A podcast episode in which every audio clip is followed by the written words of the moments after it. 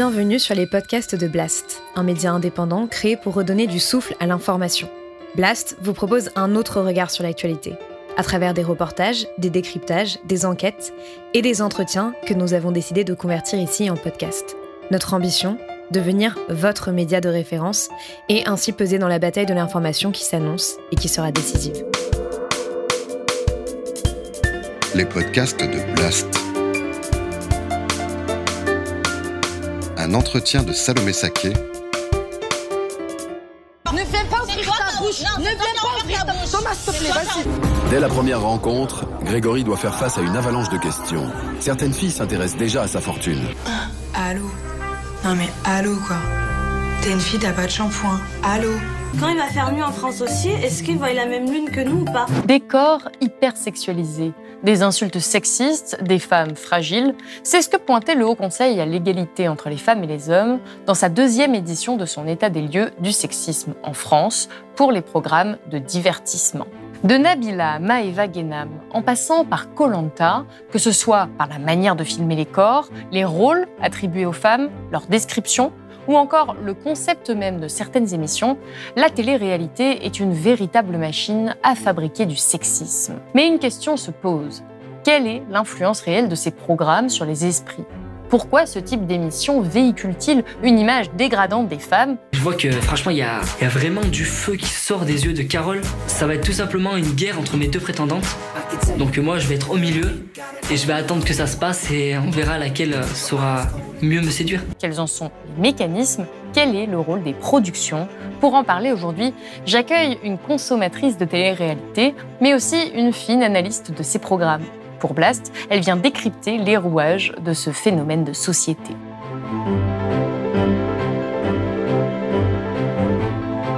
Valérie Ré-Robert, bonjour. Bonjour. Vous êtes créatrice du blog féministe Crêpe Georgette. Vous êtes l'autrice de plusieurs livres sur les inégalités hommes-femmes aux éditions Libertalia. Et vous venez de publier ce livre, Télé-réalité, la fabrique du sexisme aux éditions Les Insolentes. Alors, Premièrement, pour débuter cet entretien, euh, je sais que ça peut paraître évident pour vous, mais ça l'est pas forcément euh, pour le public. Euh, qu'est-ce que c'est exactement que la télé-réalité? Qu'est-ce que ça inclut? Est-ce que c'est juste les Marseillais ou est-ce que c'est aussi des émissions comme Top Chef ou Colanta? Alors je dirais que la télé-réalité, c'est un format vidéo dans lequel des gens connus ou inconnus vont être mis en scène, vont se mettre en scène eux-mêmes dans des situations banales ou insolites et vont surjouer leurs émotions. Et ce qui va compter, ça va plus être euh, la réaction à une, situation que la situation elle-même. Et, euh, et, donc, bah déjà, c'est plus de la réalité de depuis le premier loft. Hein. Depuis le premier loft, on pose plus une caméra au milieu de gens et on les regarde évoluer. Ça, ça n'existe plus. Il y a un montage qui est fait avec bah, des, personnages, des candidats qui jouent un personnage euh, une, une, production qui va les mettre en scène, qui va leur faire jouer certaines scènes, qui va faire un montage très élaboré. Ça, c'est la deuxième chose. Et puis, c'est plus sur la télé, euh, puisque alors déjà, bah, il y a tous les systèmes euh, de réseaux sociaux, de replay, etc. Puis on peut considérer que certains youtubeurs, je prendre par exemple Lena Situation, fait aussi une certaine forme de télé-réalité, puisqu'elle met en scène sa vie en prenant euh, en compte que certains éléments de sa vie, où elle va surjouer certaines émotions, etc. Si on prend votre définition, en réalité, la télé-réalité, justement, c'est très très large. C'est un genre qui est très vaste et euh, dans la comédie, il y a euh, du pire comme du meilleur. Donc si on veut considérer que Top Chef c'est le meilleur et les Marseillais le pire, pourquoi pas? Mais si on voit bien que dans la façon dont Top Chef est monté, avec euh, par exemple, les chefs qui vont euh, se mettre à commenter en voix off les réactions des candidats à ce qu'on leur a proposé, à surjouer leurs émotions. Philippe Etchebest surjoue, par exemple, euh, l'homme en colère, très viril, etc. L'année dernière, je n'ai pas remporté ma troisième victoire dans Top Chef. Cette année, je compte bien me rattraper. C'est clair? Oui, chef Les personnages qui sont choisis, c'est-à-dire qu'on a systématiquement un viandard, euh, une féministe, etc. Donc, ils sont vraiment des personnages un peu stéréotypés. Mm. On voit bien que si ça correspond au code de la télé-réalité. C'est pas grave de regarder la télé-réalité. Mais alors moi, si j'ai choisi de faire cette émission aujourd'hui, c'est parce que la télé-réalité, c'est quand même un phénomène de société euh, énorme qu'on ne peut pas nier. En revanche, je trouve que c'est euh, compliqué à mesurer. En tout cas, c'est ce que c'est ce que vous dites vous. Euh, vous dites qu'il y a 740 000 personnes qui pendant le confinement ont regardé les Marseillais. Moi, j'ai regardé un peu les audiences de, grosses téléréalités comme comme Colanta par exemple, qui réunissaient euh, au moins 3 millions de personnes euh, par par épisode en direct sur TF1. On peut pas, en revanche mesurer les replays, mesurer les extraits qui sont partagés sur les réseaux sociaux. Pour vous, comment est-ce qu'on qualifierait l'influence de la télé-réalité aujourd'hui? Alors c'est difficile de, quantifier, de qualifier une influence, mais euh, tout au moins sur les réseaux sociaux, euh, on, le voit par exemple à travers, à travers Instagram, à travers...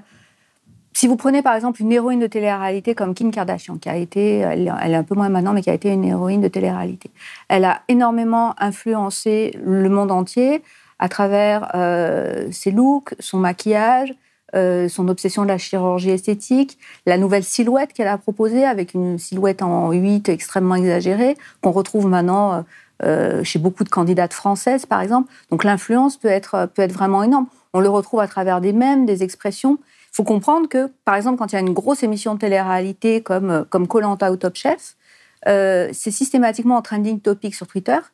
Et euh, rien d'autre à part un énorme match de foot peut provoquer ça. Donc on voit qu'il y a une influence énorme et que euh, ce qui est, en psychologie, on sait que on peut générer plus d'adhésion autour de quelque chose de négatif que de positif.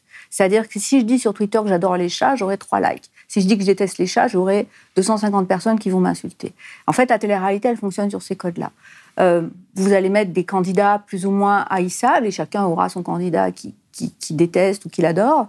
Et on va se réunir autour de la haine du, même candidat. Franchement, à la gueule maintenant, moi c'est clair, moi je ferai ce que j'ai envie de faire. Et donc on va générer euh, euh, des topics, des tweets, des trucs autour de, de ce candidat. Et donc l'influence est très très importante. Puis l'autre chose, c'est que les codes de la télé-réalité, le confessionnal, le fait de, de, faire, de faire payer, euh, c'est ce qu'il y avait dans le premier loft, etc., le fait de voter, euh, c'est des choses qui ont influencé littéralement toute la télé, les médias, les séries, euh, le cinéma. On retrouve ça partout. 30 years ago, the Omnicam Corporation created the ultimate reality-based television experience, The Truman Show. Beginning with a child's birth, they set out to document an entire human life, every single moment, broadcast live to the world. Vous me disiez que par exemple, ça aurait peut-être influencé la série Fleabag. Alors ça, c'est la, théorie d'une sociologue française qui, qui, bosse, euh, qui bosse beaucoup sur la, la télé-réalité, et elle soumet une hypothèse qui, n'est pas sûre, hein, que lorsque, lorsque l'héroïne de Fleabag s'adresse face cam pour parler de ses émotions. Really? Yes. Alors, euh, on n'est pas en train de dire que s'adresser au public est une nouveauté de la télé-réalité, mais par contre, s'adresser au public en parlant de ses émotions, ça, c'est vraiment caractéristique de la télé-réalité.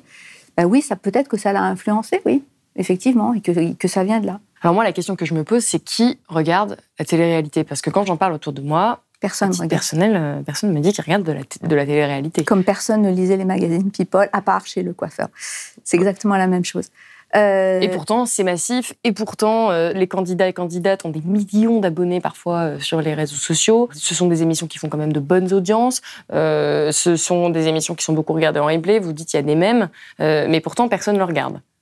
Alors, à qui sont destinées ces émissions Déjà, on va commencer comme ça. Ce sont vraiment, alors, je parle pour tout ce qui est émissions de coaching, euh, émissions diffusées l'après-midi sur TF1, etc., plus les émissions de vie collective, les Marseillais, etc. C'est vraiment destiné aux femmes et aux filles, et particulièrement des classes populaires. Peut-être on y reviendra. Et les émissions plus généralistes comme euh, euh, Top Chef, Colanta, etc., là, c'est pour un public plus mixte. qui les regarde A priori, c'est extrêmement, extrêmement difficile de savoir parce que, comme je vous le disais, la télé-réalité est très large, donc on peut penser que euh, ceux, qui regardent euh, L'amour est dans le pré ou Marié au premier regard, c'est pas le même public que celui qui regarde les Marseillais. Je pense que c'est préférentiellement les femmes quand même. Et après, qui regarde sur les réseaux sociaux? En fait, sur les réseaux sociaux, la télé-réalité se réinvente en permanence, celle qui invente vraiment des, des formats non-stop. Et à l'heure actuelle, ce qu'on voit, c'est que pour essayer de, capitaliser en permanence et de créer une télé-réalité permanente, on va avoir une émission qui a un début et une fin. On va avoir sur la chaîne dédiée des petites interviews des candidats avec des séquences inédites. Genre, euh, je peux suivre euh, les interviews inédites de mon candidat préféré de Top Chef, par exemple. On va avoir une chaîne dédiée avec euh, les engueulades, les trucs, etc. Et dans la télé-réalité de vie collective comme les Marseillais, entre chaque émission, euh, les, candidats vont alimenter et nous préparer à la prochaine émission euh, en s'engueulant, en créant des histoires d'amour, etc., qui seront résolues dans la prochaine émission. Donc ça nous contraint à regarder la prochaine émission pour savoir ce qui va se passer. C'est vraiment une télé-réalité permanente. Qu'est-ce qui se passe?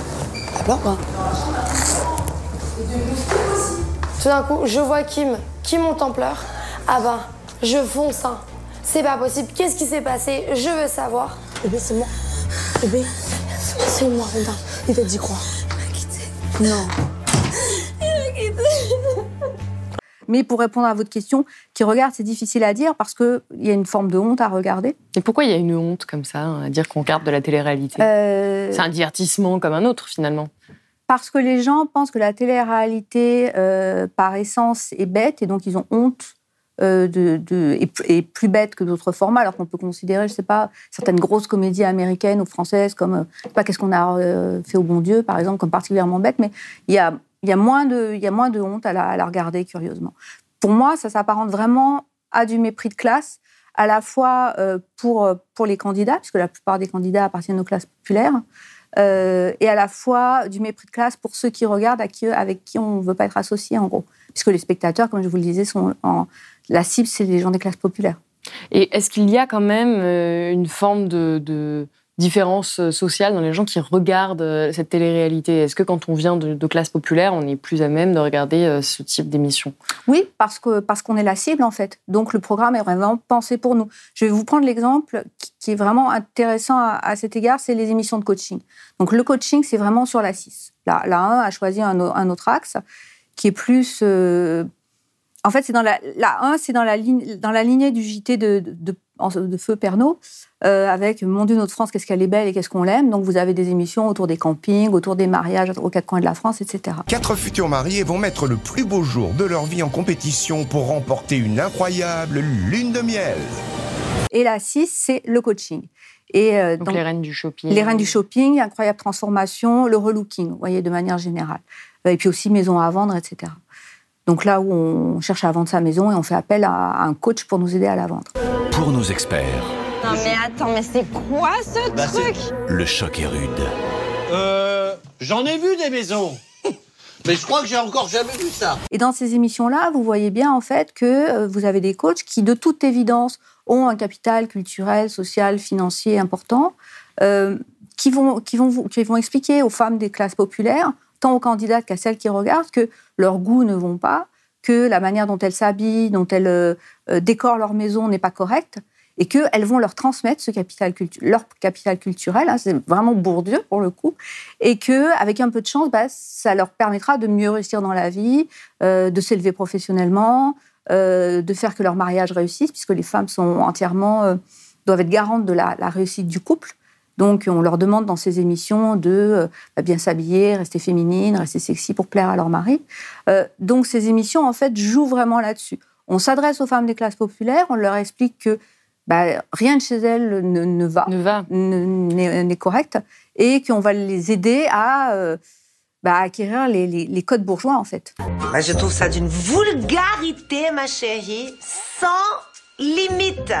Là, t'es pas du tout sexy avec une petite poitrine, t'es plutôt vulgaire avec une petite poitrine. Vous expliquez que, par exemple, c'est parfois abject, parce que dans un épisode des Reines du Shopping, euh, on va donner un budget aux femmes euh, qui souhaitent se relooker en fonction de euh, leur niveau de vie. Mhm. Et donc, euh, que la personne qui va le montrer, c'est Christina Cordula, c'est ça, qui va dire, euh, bon, voilà, c'est ça le look idéal, va montrer un look idéal d'une mannequin euh, à plusieurs milliers d'euros. Et, en fait, la candidate ne peut pas répondre à cette attente parce qu'elle n'a pas de toute façon le budget. Donc, est-ce que c'est pas aussi une façon de, de, voilà, d'exercer aussi une violence de classe à travers ces émissions-là Et vous avez une autre violence de classe dans les reines du shopping, c'est que vous avez quatre ou cinq candidates et vous savez, limite à l'avance, celle qui va gagner.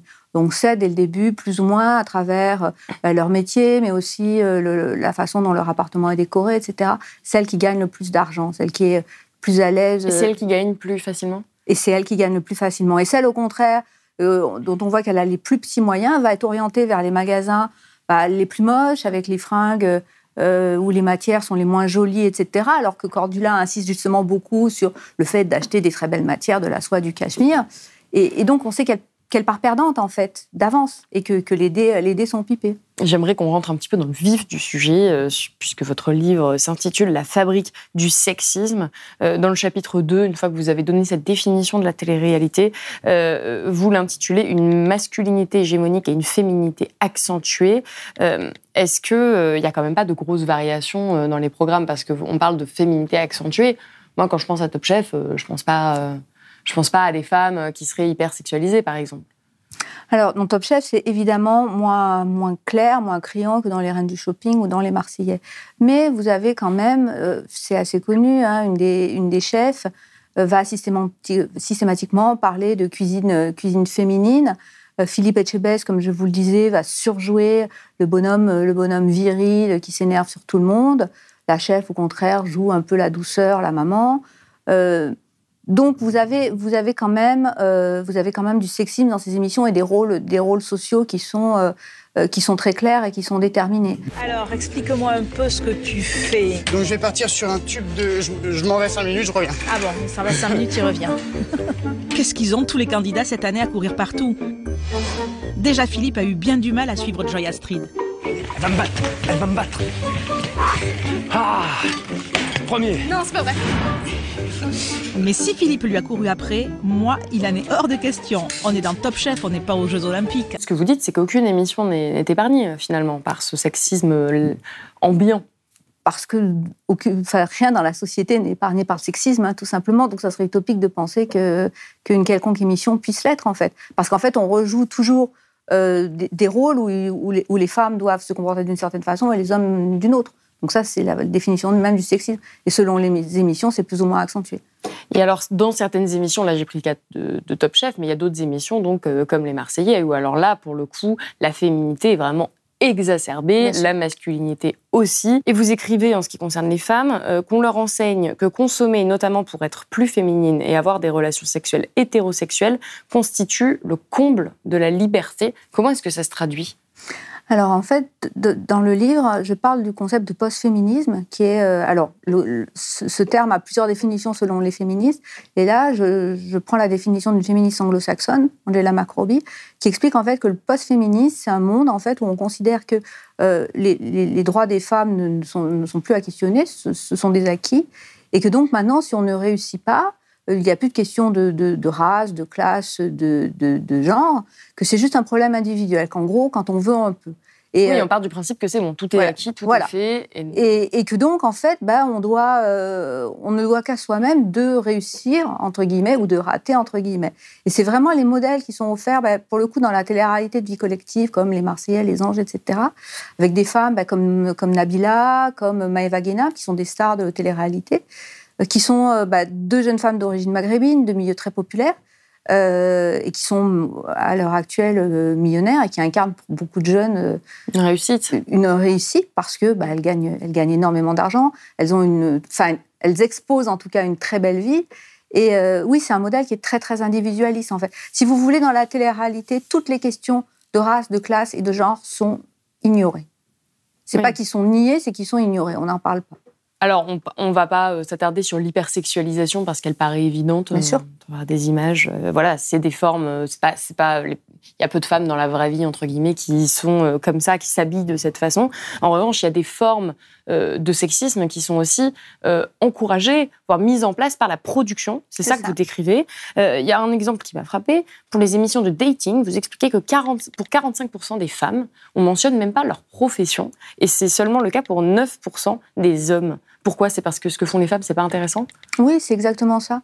C'est, euh, enfin, ce qui est déjà fascinant dans les émissions de, dating pour jeunes, c'est déjà de constater à quel point ils s'intéressent pas les uns aux autres, alors que euh, ils sont censés, euh, ils sont censés se mettre en couple. C'est-à-dire que ça va se borner à bon, alors quelle est ta vision de l'idéal du couple? C'est qu'on me respecte. Ah, ben moi aussi, ça tombe bien, mettons-nous en couple. Bon, vous pensez que c'est quand même un peu la base de, beaucoup de gens. Et oui, ils vont pas se poser des questions sur euh, leur loisir, leur métier, etc. Alors, un peu plus les femmes, parce qu'encore une fois, dans, ces milieux-là, comme l'homme est considéré comme bah, le, pourvoyeur du foyer, il faut qu'il gagne sa vie, alors que la femme, c'est pas ce qui est attendu. Donc, au fond, on s'en manque un peu qu'elle, elle, elle, n'existe que par son corps, par euh, euh, bah, les chirurgies qu'elle a faites, la féminité qu'elle met en avant, ses robes, ses hauts talons, ses, seins énormes. Euh, L'homme existe aussi par, son corps, parce que les hommes sont quand même sexualisés hein, dans ce type de télé-réalité, mais aussi par, par le fait que, euh, que, c'est un entrepreneur. Beaucoup se définissent maintenant comme entrepreneur, et avec tout ce qui va avec, c'est-à-dire qu'il bah, gagne de l'argent et il peut faire vivre sa famille. Alors, un rapport du CSA a justement dénoncé euh, les manipulations de ces productions qui mettaient en avant les femmes comme étant un peu stupides, en fait, et qui mettaient que des passages euh, euh, où elles étaient. Enfin, tout était fait pour les faire paraître stupides, et donc que ça participait à créer des émissions très sexistes. C'est bien ça? Alors en fait, euh, la plupart des candidats ont effectivement ont fait peu d'études, donc sont peu cultivés. Euh, et donc les garçons vont sortir autant de bourdes que les filles euh, à, à ce niveau-là. Mais euh, c'est vrai que les productions euh, vont mettre ça en avant avec, vous voyez, des petites musiques ironiques. Le déguisement d'Indien, ça ne vous plaît pas? Ouais, ça fait Poucantas, quoi. Ça fait quoi, pardon? Ouais, ça fait Poucantas, quoi. Pocahontas, ça va, ça fait bien rire Christina. Je me souviens d'une d'une émission des, des Reines du Shopping où la candidate devait prononcer le mot sequin. Elle savait pas le dire, elle a dit secoin. Et ça a été un gimmick toute la semaine. Et après, elle a d'ailleurs fait une chaîne, euh, enfin une émission YouTube où elle disait que ouais, ça avait été un peu lourd pour elle à porter, de, de passer, de passer pour, pour l'idiote, quoi. Et, euh, et oui, le CSA avait pointé en fait, euh, euh, pointé cette différence, surtout qu'elle est très mise en avant pour, par les garçons. Il y avait un candidat de télé-réalité qui parlait de celle qui est devenue sa future femme, en disant que, enfin, elle, elle était bête. Et les candidates eux-mêmes vont, vont le, vont le revendiquer parce qu'il y a eu l'épisode Nabila. Donc, pour mémoire. c'est ça. Ouais. Pour mémoire, donc Nabila, euh, au début des années 2010, va sortir sa fameuse phrase sur le shampoing, euh, qui est une, une phrase dont on va parler à, tra- à travers toute la France. Elle va être invitée partout. Hello? I mean, your hair is magnificent, and you don't use shiver. Hello? Hello, hello. Leave me alone with this catchphrase. I'm sick of it. Et dans beaucoup de médias qui, en fait, vont, euh, vont faire un dîner de con avec elle, où elle incarne la conne ultime. Et elle, elle va très rapidement s'en rendre compte. Elle sait qu'elle n'a pas les codes pour répondre, les codes culturels, les références, etc. Donc, elle se dit qu'elle va surjouer, surjouer, la, surjouer la, la- la bête, parce que ça, ça fera parler d'elle et que tout buzz est bon à prendre. Donc après, Aurélie et Samir rentrent dans la maison. Aurélie, elle arrive. Et là, c'est la guerre mondiale de 78. Je suis d'accord de porter du verre émeraude, du verre pomme, mais du verre grenouille hors de question. Et effectivement, bah, c'est ce, qui a- c'est ce qui a fonctionné pour elle. Et donc, les candidates, à sa suite, vont se dire, nous aussi, on va surjouer notre bêtise, surjouer notre manque de culture, parce que déjà, on, on sait qu'on n'en a pas beaucoup, mais on, mais on, on sait aussi que c'est un moyen d'avoir du buzz. Donc, elles vont surjouer ça euh, pour faire plus de séquences, plus d'images. Et l'une, dernièrement, a avoué que oui, ça lui permet, que être conne lui permettait de payer ses, ses factures. Et tu savais qu'on avait la même lune pour tout le monde ou pas? Oui, je pense, oui. Ça Bah, paraît. Moi, je pensais qu'il y en avait moins de deux, parce que t'imagines, si en France, ils ont la même lune que nous, mais nous, elle est là. Mais si la lune, elle est là, comment tu veux qu'elle soit aussi en France? Mais elle est en France euh, de 3 heures de décalage. Bah moi, je vais vous prouver qu'on n'a pas qu'une lune, parce que c'est statistiquement impossible. Ces deux lunes, elles m'ont permis de d'acheter ma maison, de faire des couvertures de magazines. Ces deux lunes, elles ont refait ma vie. C'est pas vrai. Mais c'est un jeu dont on ne sort pas, on ne sort pas gagnant. Et ça marche pas pour les hommes, ça, par contre. Non. Non, non. Eux, de toute façon, euh, lorsqu'ils sortent des, bêtises ou des bourdes, c'est un peu traité sous l'angle second degré. Oh, il est quand même marrant celui-là de dire ça. Et pas, oh, il est quand même stupide. Ou... Non, non, c'est vraiment. C'est pas montré de la même façon, pas scénarisé de la même façon, pas mis en avant. euh, euh, Il y a vraiment une différence flagrante en termes, en termes de sexisme. Et vous le disiez, parfois, euh, les hommes parlent mal des femmes à la caméra, euh, devant la caméra, c'est diffusé. Euh, mais il y a également des problèmes plus graves euh, qui sont plutôt derrière la caméra, de maltraitance aussi, de candidates, d'agressions sexuelles. Alors, il y a plusieurs choses. Déjà, il y a quelque chose qu'on retrouve dans beaucoup d'émissions, que ce soit de Marié au premier regard à, aux Marseillais, c'est que systématiquement, on va avoir le cas où un garçon et une fille se tournent autour et des gens autour, que ce soit des candidats, mais aussi des psychologues de l'émission, euh, vont commenter, euh, commenter cette scène en disant Oh, ce garçon est quand même gentil, elle pourrait bien coucher avec. Ça, c'est un cas, par exemple, qu'on a eu dans Marié au premier regard, où euh, un psychologue s'offusquait que la fille ne veuille pas coucher avec le garçon. Donc ça, déjà, Ça, c'est la culture du viol. Voilà. 1000%. donc déjà, en, en termes de culture du viol, c'est déjà un problème. Mais on a aussi, bah, au fur et à mesure des années, on a eu, on a eu des cas euh, de, violences qui n'étaient pas forcément sexuelles, mais de violences sexistes. Un candidat euh, avait jeté un seau d'eau sale euh, à, la figure d'une candidate en lui ordonnant de faire le ménage, etc. Ce genre de choses. C'est un candidat qui a été banni des plateaux quelques années, puis qui est revenu. Un autre qui, pendant le premier confinement, a déclaré avoir euh, euh, été violent avec, avec, euh, avec son ex-petite amie. Et là, bah, il est de retour sur, sur plusieurs émissions. Vous, ce que vous décrivez, c'est aussi qu'il y a euh, des violences qui se passent devant la caméra, mais aussi derrière la caméra, et que finalement, euh, la télé-réalité, c'est un lieu où se déroulent des violences sexistes. Il y a une banalisation.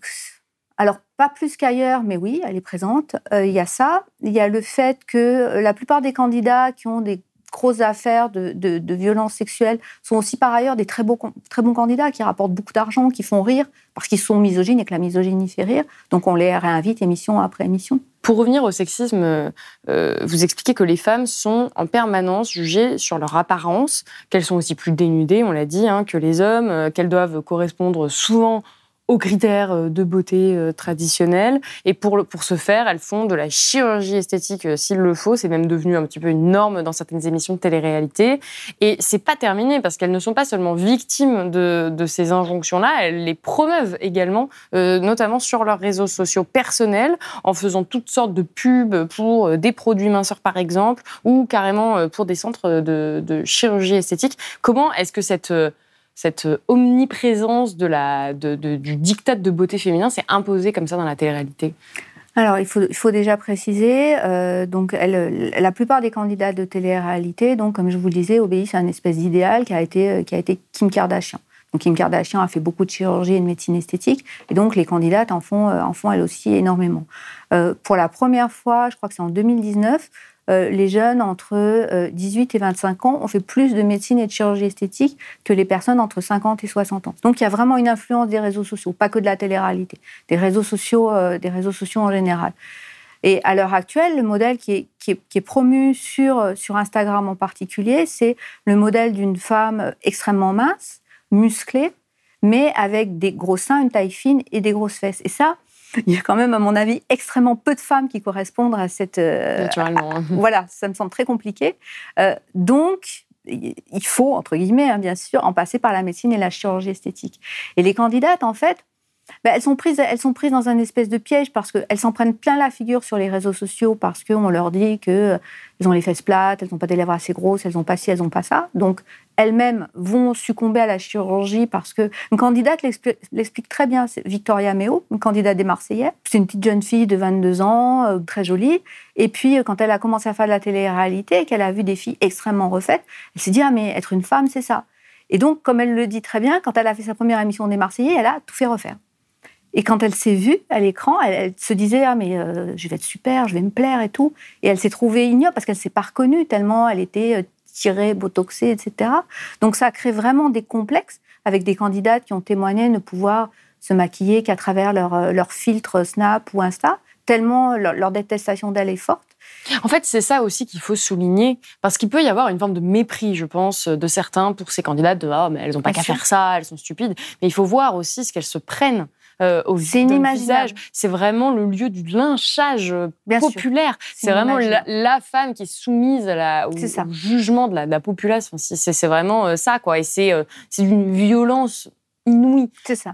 Quiconque s'expose sur les réseaux sociaux aujourd'hui est sou- soumis à une forme de violence, mais elles, elles incarnent Bien sûr. la- ce qu'on adore détester, entre guillemets. C'est ça. Et donc elles reçoivent un, voilà, un flot de haine continu qui, qui les attaque, en fait, personnellement.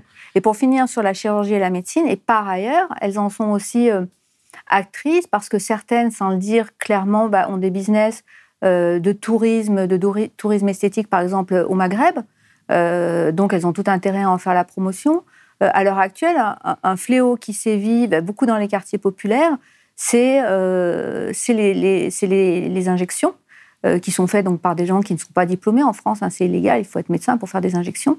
Et donc, elles font la promotion de, euh, de femmes qui viennent soi-disant de Russie ou je sais pas d'où, et qui font des injections dans un appartement dans le 93 ou je sais pas où, avec des jeunes filles derrière qui se retrouvent Mais c'est défigurées. illégal. C'est complètement illégal, mais elles en font quand même la promotion. Et Il y a- pas, Ouais, il n'y a pas de. non, il n'y a pas vraiment de condamnation en fait. Oui, donc c'est quand même un danger euh, pour sûr. la société euh, aujourd'hui.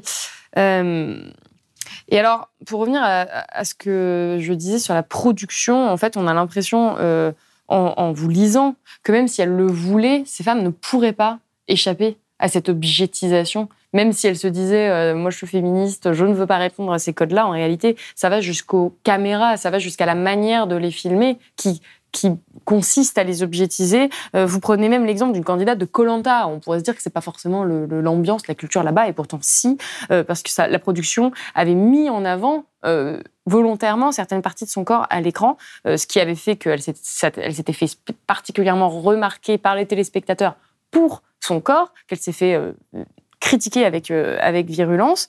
Et, euh, et de- d'un autre côté, on a aussi des candidates qui sont sommées carrément directement par la production de, de surjouer euh, certaines émotions. Vous dites euh, par exemple le dégoût face à d'autres femmes euh, dans euh, Les Reines du shopping. Je sais pas bien avec quoi, mais c'est ça, le 3. Donc je fais le 3. Je fais le 3, mais ça va, j'ai mis les pesos sur sa main, j'ai mis les pesos sur sa main. Quel est le rôle? Moi, j'ai du mal à, à distinguer le rôle qu'ont les candidats et les candidates comment dire eux-mêmes dans la participation à ce sexisme ambiant et le rôle de la production. Est-ce que finalement, c'est pas principalement la production qui fait ça? C'est difficile à dire parce que déjà, il faut comprendre que euh, être candidat de télé-réalité, dans la majeure partie des, émissions, c'est un métier, c'est une activité euh, dont ils connaissent les codes, en fait. C'est pas la télé-réalité maintenant est plus une finalité, c'est devenu un moyen. C'est-à-dire que on fait de la télé-réalité, un certain le disent clairement, pour prendre, comme ils disent, 100 000 abonnés sur les réseaux sociaux pour ensuite devenir influenceur, puisque le Graal est de devenir influenceur. Et euh, maintenant, ils connaissent les codes de la télé-réalité. Ils savent comment ça fonctionne. En plus, c'est vraiment un, un milieu qui est endogame. Donc, quand vous voyez arriver quelqu'un dans une émission de vie collective, vous savez que c'est le pote, le cousin, l'ami, l'ex-petite amie de quelqu'un qui est déjà installé dans la télé-réalité. Juste, il le fait rentrer. Et euh, donc, comme ces gens-là connaissent les codes, ils savent ce qu'il faut jouer. Ils savent euh, quel moment il faut simuler la colère, la rupture, le pré-couple, le truc, etc. Donc, eux le savent. C'est pour ça qu'on par- on parle de euh, personnage-personne dans la télé-réalité, c'est-à-dire que ce qu'on voit à l'écran, c'est pas Nabila, c'est ce que Nabila veut nous donner d'elle et ce que la production a conservé. Donc, c'est c'est pas vraiment Nabila. Ça, c'est la première chose.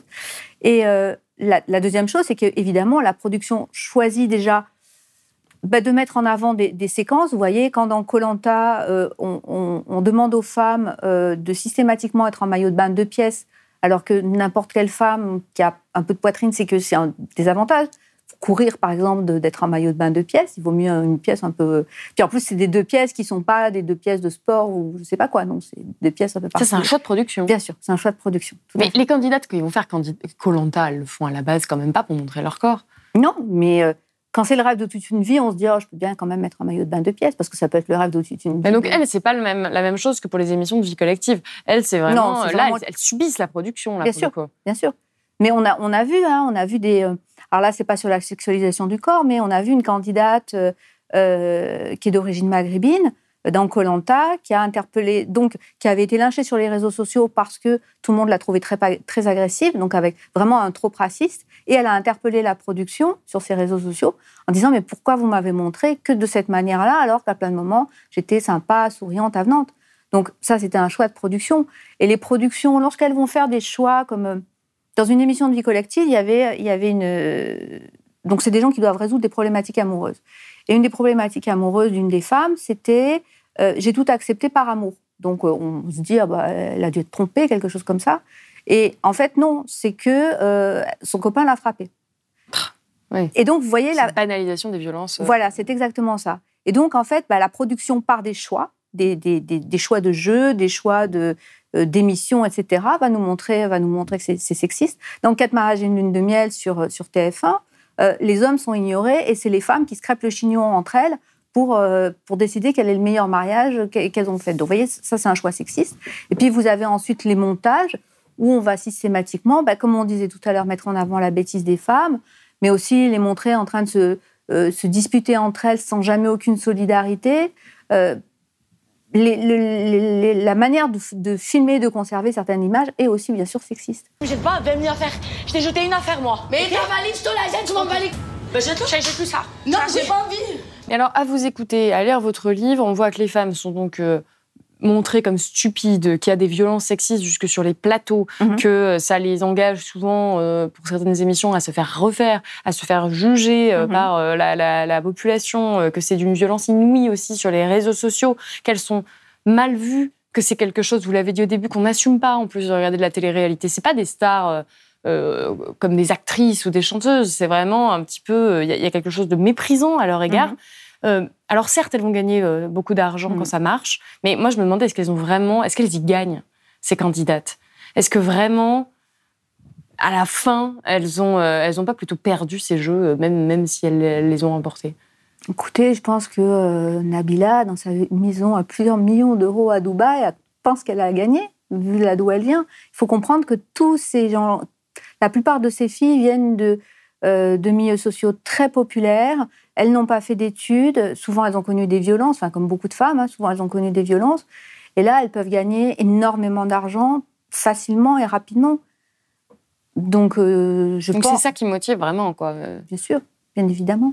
Une fois qu'on a établi ce, ta- enfin voilà, ce- on a dressé ce tableau qui est quand même assez sombre de la télé-réalité, on se rend compte, vous le dites, que c'est finalement la fabrique du sexisme, que euh, le sexisme y est débridé, il est même exagéré. Enfin, je veux dire, euh, tout le monde se comporte pas comme ça non plus euh, dans la vraie vie entre guillemets.